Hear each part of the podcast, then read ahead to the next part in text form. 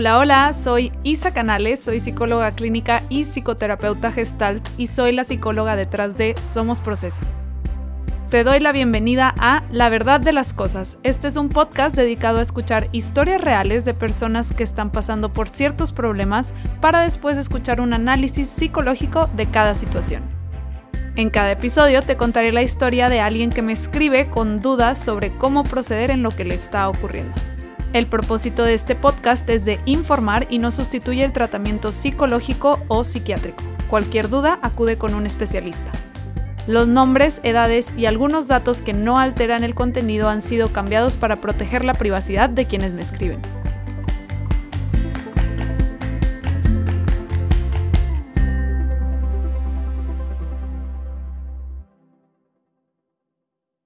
¿Qué tal? ¿Qué tal? ¿Cómo estamos? El episodio de hoy está bastante interesante. La semana pasada no hubo episodio porque hubo ahí unos contratiempos, eh, había escogido una carta y luego la persona de la carta siempre no quiso, un show y aparte iba a tener invitados, siempre no pudo, mucho show, pero bueno, el punto es que ya estamos aquí, ya hay episodio y está muy interesante, está bien triste la verdad, entonces prepárense para llorar porque sí está fuerte.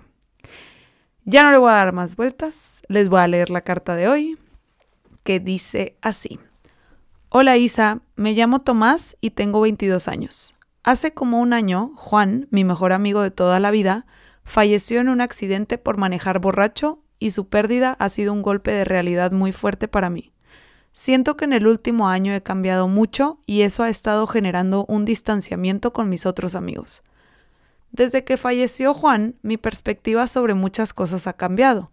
He trabajado mucho en sanar muchas partes de mí que me di cuenta que tenía heridas, he ido a terapia, he empezado a meditar, entrené y corrí un maratón, como que mi enfoque ha sido en explorar la vida, sanar y desarrollar mi potencial. En sí me siento muy bien con todos los cambios que he hecho y de cierta forma me ha traído paz hacerlo como especie de tributo a Juan. El tema es que mis amigos, que también eran amigos de él, no comparten los cambios que yo he estado haciendo. Últimamente he sentido que ya no tenemos los mismos intereses. Ellos salen mucho y toman mucho y yo he estado en otro canal haciendo otras cosas que me llenan más. A veces, aunque nos juntemos a un plan tranquilo, como jugar play o lo que sea, los temas de los que hablan no son temas con los que yo conecte. Todo ha llegado a un punto en el que resiento a mis amigos. Parece que lo que le pasó a Juan no sirvió de nada porque siguen siendo los mismos borrachos y responsables de siempre. He tratado de hablar con ellos y hacerles ver que otras cosas pueden llenarles más, sobre todo cuando se quejan de cosas como que alguna chava los usó para que le dieran alcohol gratis en el antro, que su novia los cachó ligando con otra, que sus papás los regañaron por manejar tomados. Cuando se quejan de cosas así les digo que son sus mismas decisiones las que los están llevando a pasar por esas situaciones y trato de que vengan conmigo a hacer cosas que les den más satisfacción que solo planes de peda, pero no me hacen caso se siguen quejando de lo mismo y no quieren hacer ningún cambio, y yo solo termino frustrado. A veces ellos también se frustran conmigo y me han dicho que ya le baje a mí, entre comillas, pedo de hacerme el iluminado. No entiendo qué es lo que me está pasando. Me cala mucho ya no pasármela bien cuando estoy con ellos. Hemos sido amigos de toda la vida. Además, no es que me haga el iluminado, solo los veo pasándosela mal a veces y quiero compartirles lo que a mí me ha ayudado y, y si te soy honesto, sí me preocupa que a alguien más le pase lo que le pasó a Juan. ¿Me podrías ayudar a entender qué es lo que me está pasando? Muchas gracias, Tomás.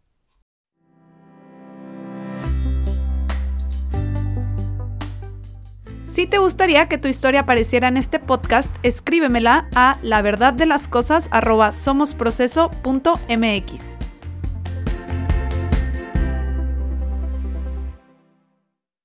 Les dije que estaba triste este caso, de verdad. Sí se me hizo muy triste, digo, por muchas razones, pero obviamente la principal, pues, todo lo que conlleva la muerte de una persona así como prematuramente y más por manejar tomado, o sea, todo el coraje de se pudo haber evitado.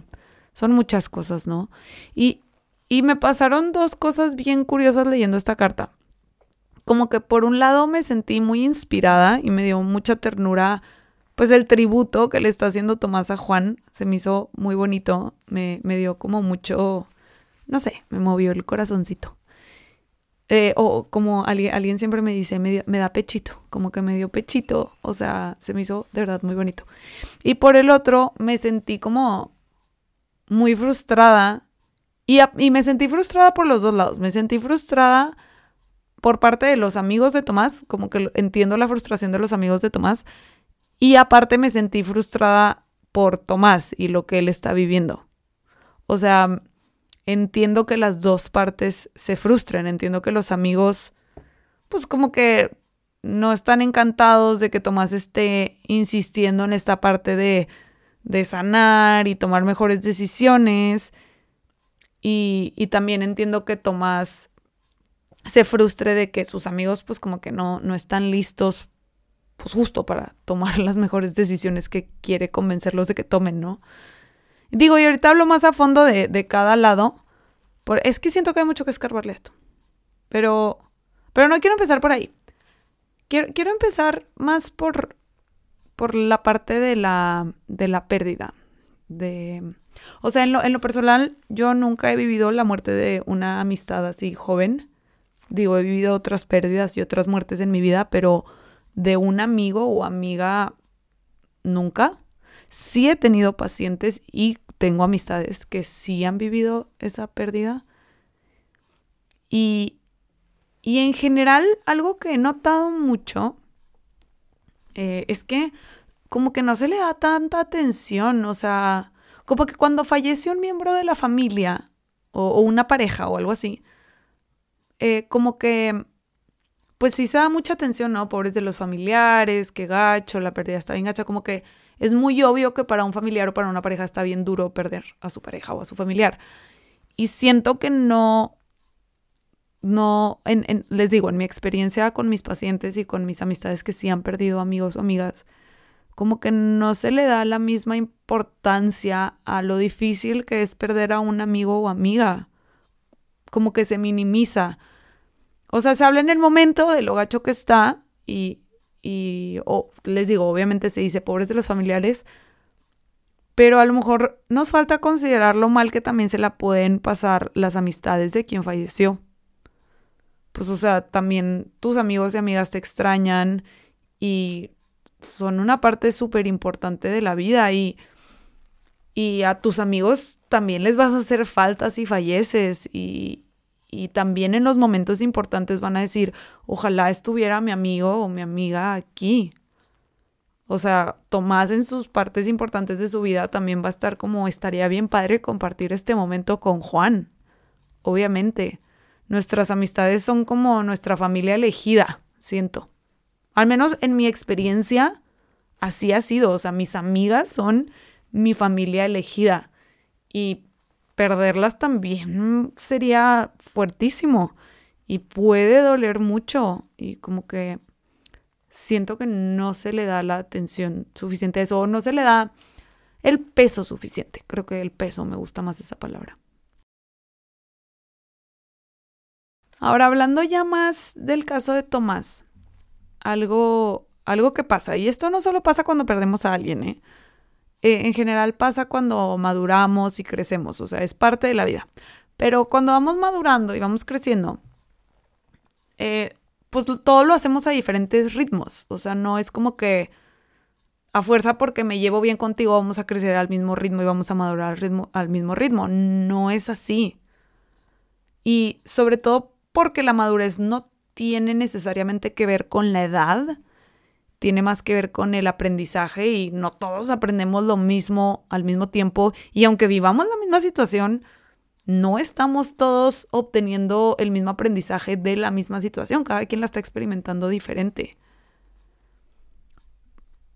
Y por eso es muy típico que conforme vamos creciendo, sobre todo ya cuando pasamos los 20, pues sí pasa que de repente las amistades con las que nos sentíamos así como que muy cómodos o cómodas y éramos muy unidos antes, de repente ya no. Como que empezamos a, a querer cosas diferentes o a interesarnos por cosas diferentes. Eh, no sé, a lo mejor la plática que alguien tiene ya no es la misma que a mí me interesa, a lo mejor una persona ya se envuelve mucho más en algún hobby al que se metió o en su carrera o se empieza pues no sé, a llevar con otro grupo de gente, yo con otro grupo de gente, o sea, empezamos a, irnos para distintos lados. Y, no es que alguien sea malo y, y otra persona sea buena, es solo que así pasa a veces, como que dejamos de estar en el mismo piso que ciertas personas. O sea, crecemos para distintos lados. En el ejemplo de Tomás, como que él saltó a este piso de autoconocimiento y actividades, como dice él, más de desarrollar su potencial y sus amigos parecen estar en otro piso, más de fiesta y diversión y retar los límites y así. Que fuera el tema de manejar tomados, porque eso pone en riesgo vidas y no está nada chido. Pero fuera de eso, se vale que estén en este piso, no tienen que estar en otro si no quieren, o sea, se vale querer fiesta y diversión y, y salir y regarla en ese sentido de, pues, lo que decía de, de, pues, con la novia y no sé qué, pues, digo, de que se vale, se vale, cada, cada quien elegirá en qué piso quiere estar. La cosa es que puede ser bien doloroso aceptar que de repente empezamos a estar en un canal distinto al de nuestros amigos de toda la vida. Es, muy difícil soltar en esas situaciones, es mucha la inversión emocional que hay y, hay mucha historia con, con sus amigos, dice que son sus amigos de toda la vida y pues duele. Además, todos como grupo de amigos vivieron una pérdida bien grande. Y, y, eso también aporta esta inversión emocional que puede hacer que sea todavía más difícil soltar y dejar ir. Normalmente, aunque es muy común, normalmente eh, esto que nos pasa es como gradual, o sea, poco a poco nos empezamos a distanciar de nuestras amistades, poco a poco pues empezamos a estar en este distinto canal y de repente pues nos damos cuenta que que ya, o sea, que en realidad ya no es la misma amistad que antes. Algo que se me hace muy difícil en el caso de Tomás y sus amigos es que hay un evento muy marcado que llevó a que al, al cambio en Tomás y que además eh, fue muy abrupto. O sea, Juan fallece y, Tomás suena que dio un cambio, un giro 180. Entonces también el hecho de que haya sido tan abrupto y tan rápido, también lo hace bastante difícil. O sea, en poco tiempo perdió a Juan y en poco tiempo se está dando cuenta que ya no está en el mismo canal que sus amigos de toda la vida. O sea, es mucha pérdida. Pero bueno, digo, gradual o no, el punto es que al final del día llega un momento en el que te das cuenta que ya no estás en el mismo canal que amigos o amigas a quienes quieres mucho y que es más difícil soltar. Y no sé, como que creo que se habla mucho de la parte de soltar a tu ex y así, y, o sea, con, quien, con quien estuviste una relación amorosa, pues. Y siento que no se habla tanto de la parte de soltar amistades. Como que no siempre es tan obvio que también puede que lo que toca sea dejar ir una amistad.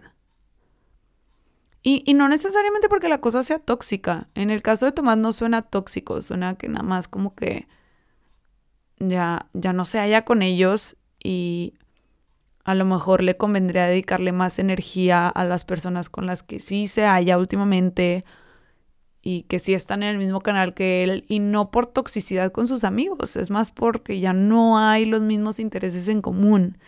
Pero regreso a lo mismo, como que no se habla de, de que a veces toca soltar a nuestras amistades, toca aceptar que ya no estamos en el mismo canal y que hay que dejar ir. Y, y tampoco es como que blanco y negro, ¿verdad? O sea, tampoco tiene que ser así como que una separación permanente y córtalas y súper drástico y ya nunca nos vamos a volver a hablar en la vida ni te puedo voltear a ver ni saludar. Tampoco, o sea, es más como puede ser más un cambio en el tipo de relación que tienes con esos amigos. A lo mejor por ejemplo, usando el mismo ejemplo de Tomás, puede verlos menos, puede darle más energía a otras personas con las que sí conecta. Y digo, a lo mejor más adelante sus amigos, a lo mejor todos o no todos, pero llegan a estar en el mismo canal que él más adelante. A lo mejor más adelante quieren meterse más en este, en este trip de sanación y quieren hacer eso que está haciendo Tomás. Por ahora suena que no quieren, pero no significa que nunca van a querer. Y repito, a lo mejor puede Tomás aprender a, a, aceptar, y digo, ahorita voy a esa parte, pero a aceptarlos más con, con el nivel de madurez que están teniendo en este momento y sí verlos, a lo mejor no siempre, pero sí seguirlos frecuentando menos tiempo, aceptando que este es el nivel, el nivel de madurez para el que están preparados en este momento.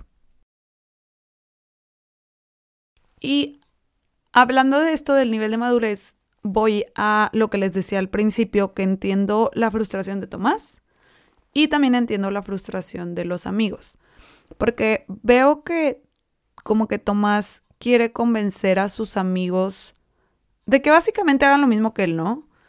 Y de hecho pone varios ejemplos, pone varios ejemplos de quejas que tienen los amigos de, de chavas que los usan en el antro, de otro que la novia lo cacha ligando y de que los papás los regañan por manejar borrachos.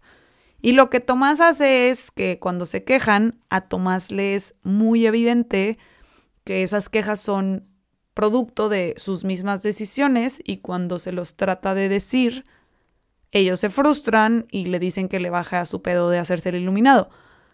La neta, sí entiendo a los amigos de Tomás. Porque no tienen la madurez que Tomás ha adquirido este año. Por alguna razón, para ellos no fue el parteaguas que fue para Tomás el accidente de Juan.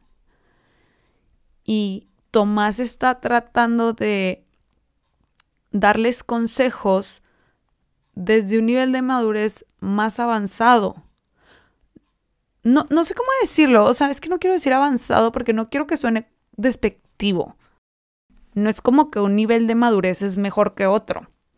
Al final son etapas de la vida y todos maduramos a destiempos y está bien, nada más no se me ocurre de otra manera que decirlo, o sea, como que Tomás está en otra mentalidad, está en otro canal y le habla a sus amigos como si ellos estuvieran en ese mismo canal y como si ellos tuvieran la misma capacidad de, de procesar las cosas de una forma madura como lo, lo está haciendo él últimamente.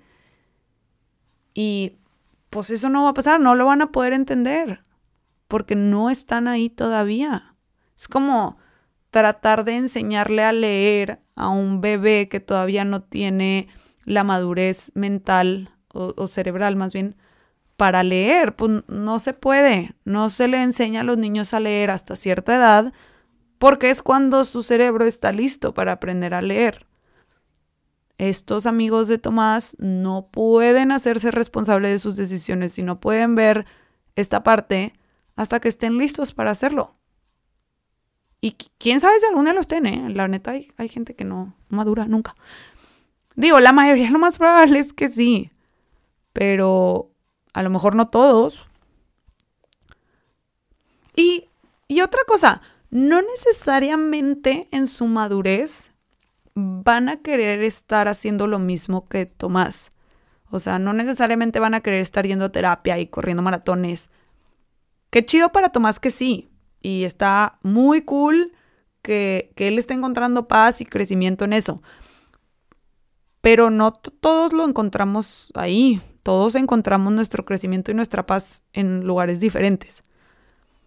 Y a veces algo que pasa es que queremos que las demás personas hagan lo que a nosotros nos funcionó, pues porque nos funcionó. y seguramente pensamos, a lo mejor pensamos que seguramente, y a lo mejor es lo que está pensando Tomás, es a lo que voy, que como a él le funcionó, le puede funcionar a ellos.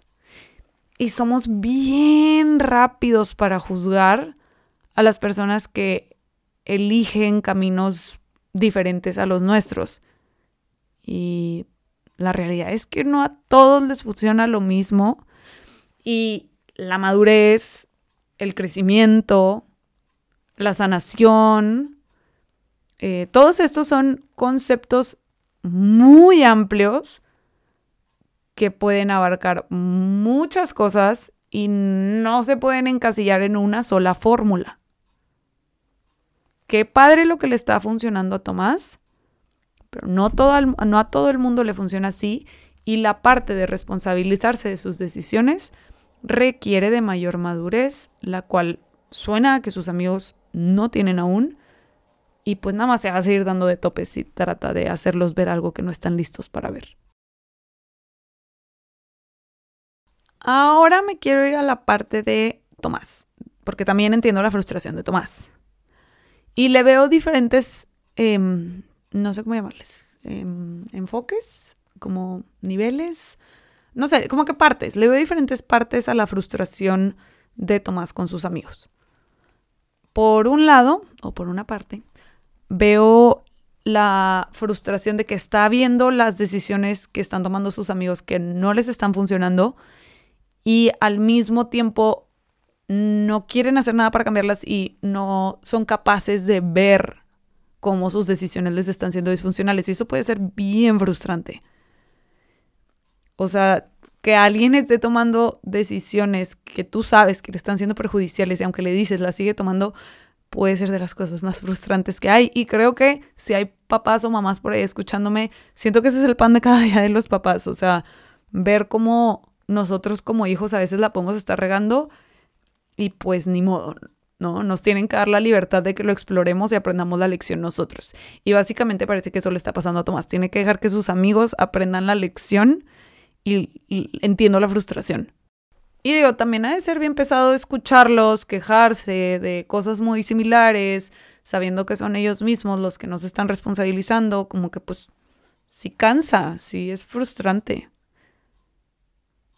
Y, y digo, la verdad lo hacemos todos, aunque podamos ser personas muy maduras, yo incluyéndome ahí en las personas muy maduras, pero aunque podamos ser muy maduros o maduras, al final mm, mm, es muy común que nos quejemos de cosas que nosotros mismos elegimos o de alguna u otra manera provocamos. En algún punto todos lo hacemos por más maduros que seamos. Ahora, si hay mucha inmadurez, definitivamente tendemos a hacerlo más. Pero al final es muy común y es muy frustrante para la persona que nos escucha, ¿no? Hay una parte que él no menciona, pero, o sea, yo me la imagino. Estoy casi segura que también ha de estar ahí metida en, esta, en este revoltijo de cosas.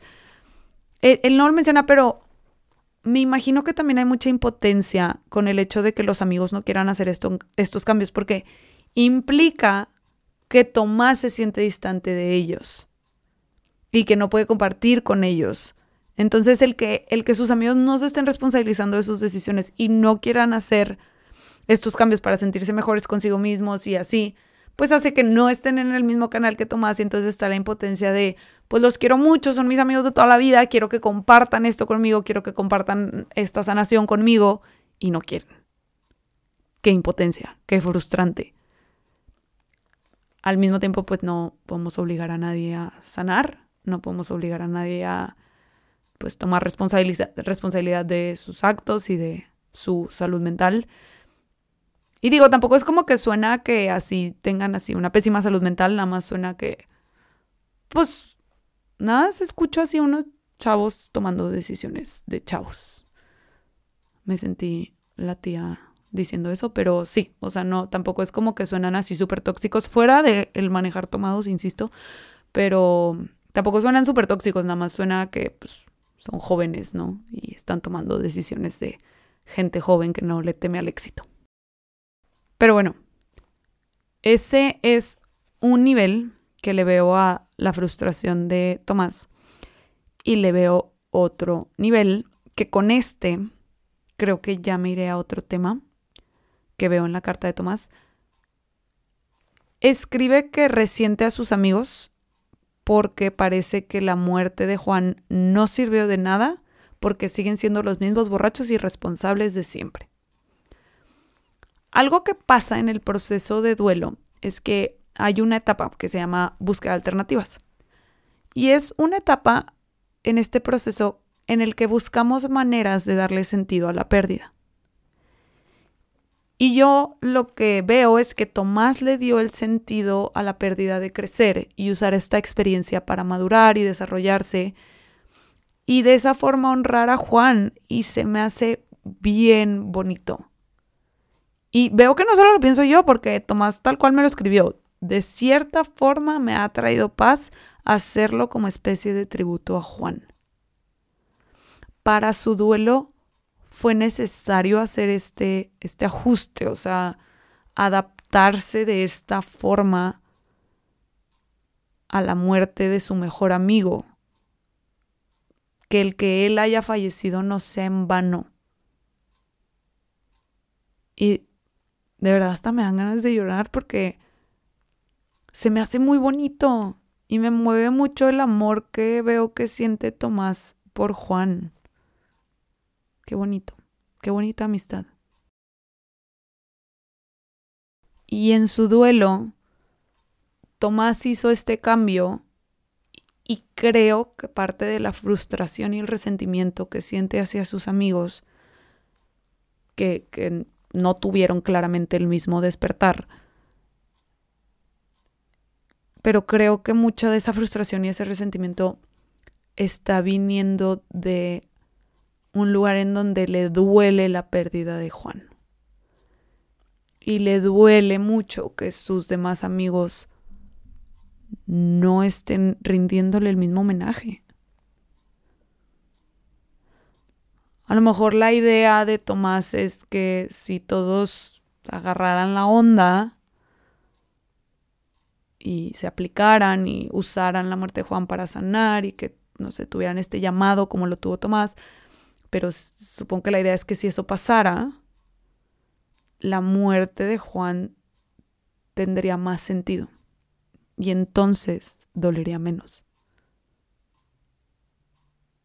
Ay, wow, sentí mucha tristeza diciendo eso.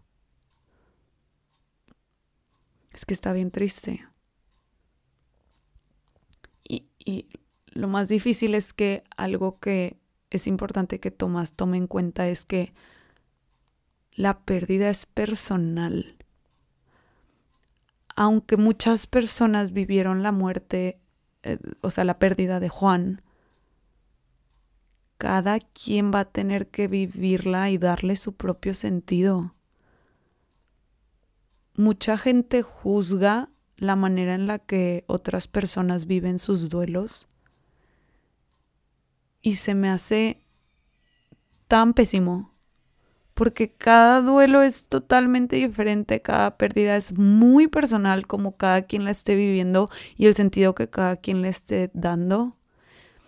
Y, no lo digo en el sentido de, muy mal Tomás, no, veo que Tomás lo está haciendo desde, eh, justo desde esto que les decía, de si todos nos aplicamos y mejoramos como personas, porque él lo ve así, ¿no? O sea, él, ha mejorado como persona, ha mejorado su relación con él mismo, él lo está experimentando de una forma muy bonita y entonces a lo mejor piensa que si todos lo hicieran dolería menos.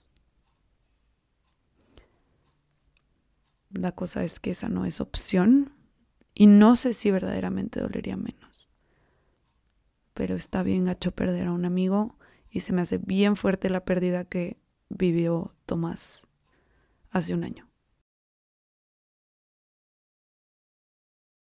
Estoy pensando que algo que probablemente hace bien difícil para, para Tomás, siento que he dicho mucho su nombre, pero bueno, algo que se me hace bien difícil de soltar a este grupo de amigos que, que recuerdo que no es blanco o negro, no necesariamente soltarlos implica un distanciamiento total y permanente, pero algo que se me hace difícil de, pues, de enfocarse en otras amistades y, y en otros, y buscar lo que encontraba con ellos en otro lugar, es que también, como era el grupo de amigos al que pertenecía Juan, estoy pensando que puede que soltarlos a ellos también de cierta forma represente soltar a Juan, como dejarlo ahí, dejarlo ir.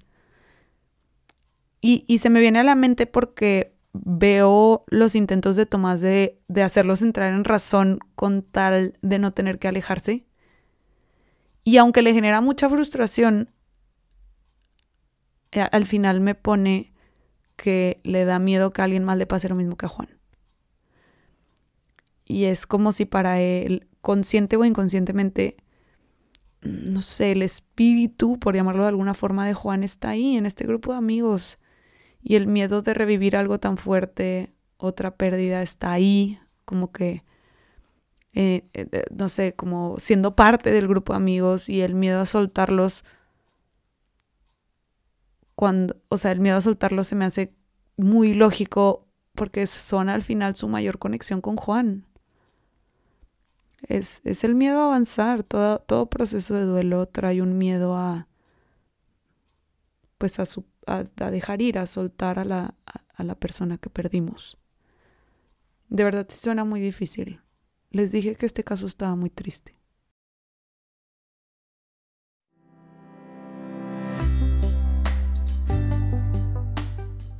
Si te está gustando el podcast, suscríbete para que no te pierdas ningún episodio y te invito a dejar una calificación para que más personas puedan encontrarlo.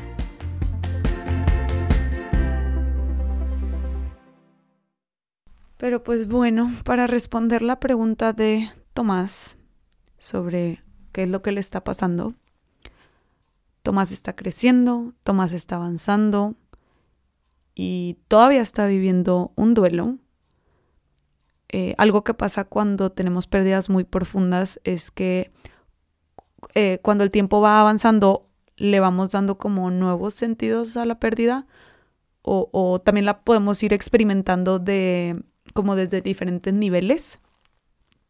O sea, por ejemplo, puede que Tomás ya avanzó mucho en su duelo en cuanto a la pérdida tal cual de Juan, de, no sé, verlo todos los días o algo así, pero ahora se está topando con todo este no conectar con sus amigos y entonces la pérdida de Juan puede tomar un nuevo sentido y ahora le puede doler de manera diferente, de extrañar la conexión que sí tenía con Juan y cosas así. Entonces también creo que eso no lo consideramos en los duelos que a través de los años pueden cobrar niveles y sentidos diferentes y doler de diferentes formas. No significa que no lo hayamos superado y no significa que estemos atorados en un duelo, es solo que, pues, como dice mm, una, mm, una, este, ay, se me fue la palabra, pero una, pues una psicóloga que todo el mundo que estudia gestalt como yo admira muchísimo, que se llama Carmen Vázquez. Ella en un taller que tomé dijo algo que se me hace muy cierto, que es que hay heridas que duelen toda la vida. No es lo mismo una herida suturada y cosida y cicatrizada a una herida abierta, pero hay heridas que duelen toda la vida.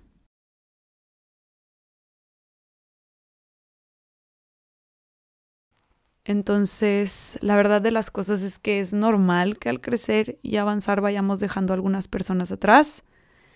Y repito por tercera y última vez, no significa que hay que soltarles para siempre, ni que es un distanciamiento total.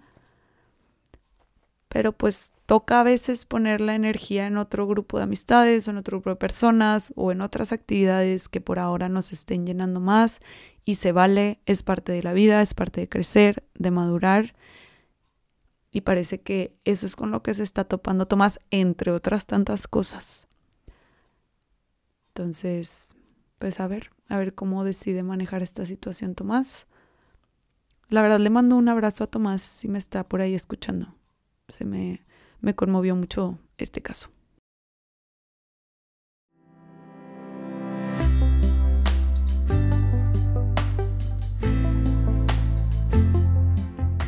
Muchas gracias por escuchar el caso de Tomás. Espero que te haya servido escuchar lo que le está pasando con sus amigos, este distanciamiento y esta maduración y la pérdida de su mejor amigo. Eh, si te gustaría que tu historia apareciera en este podcast, acuérdate de escribírmela a la verdad de las cosas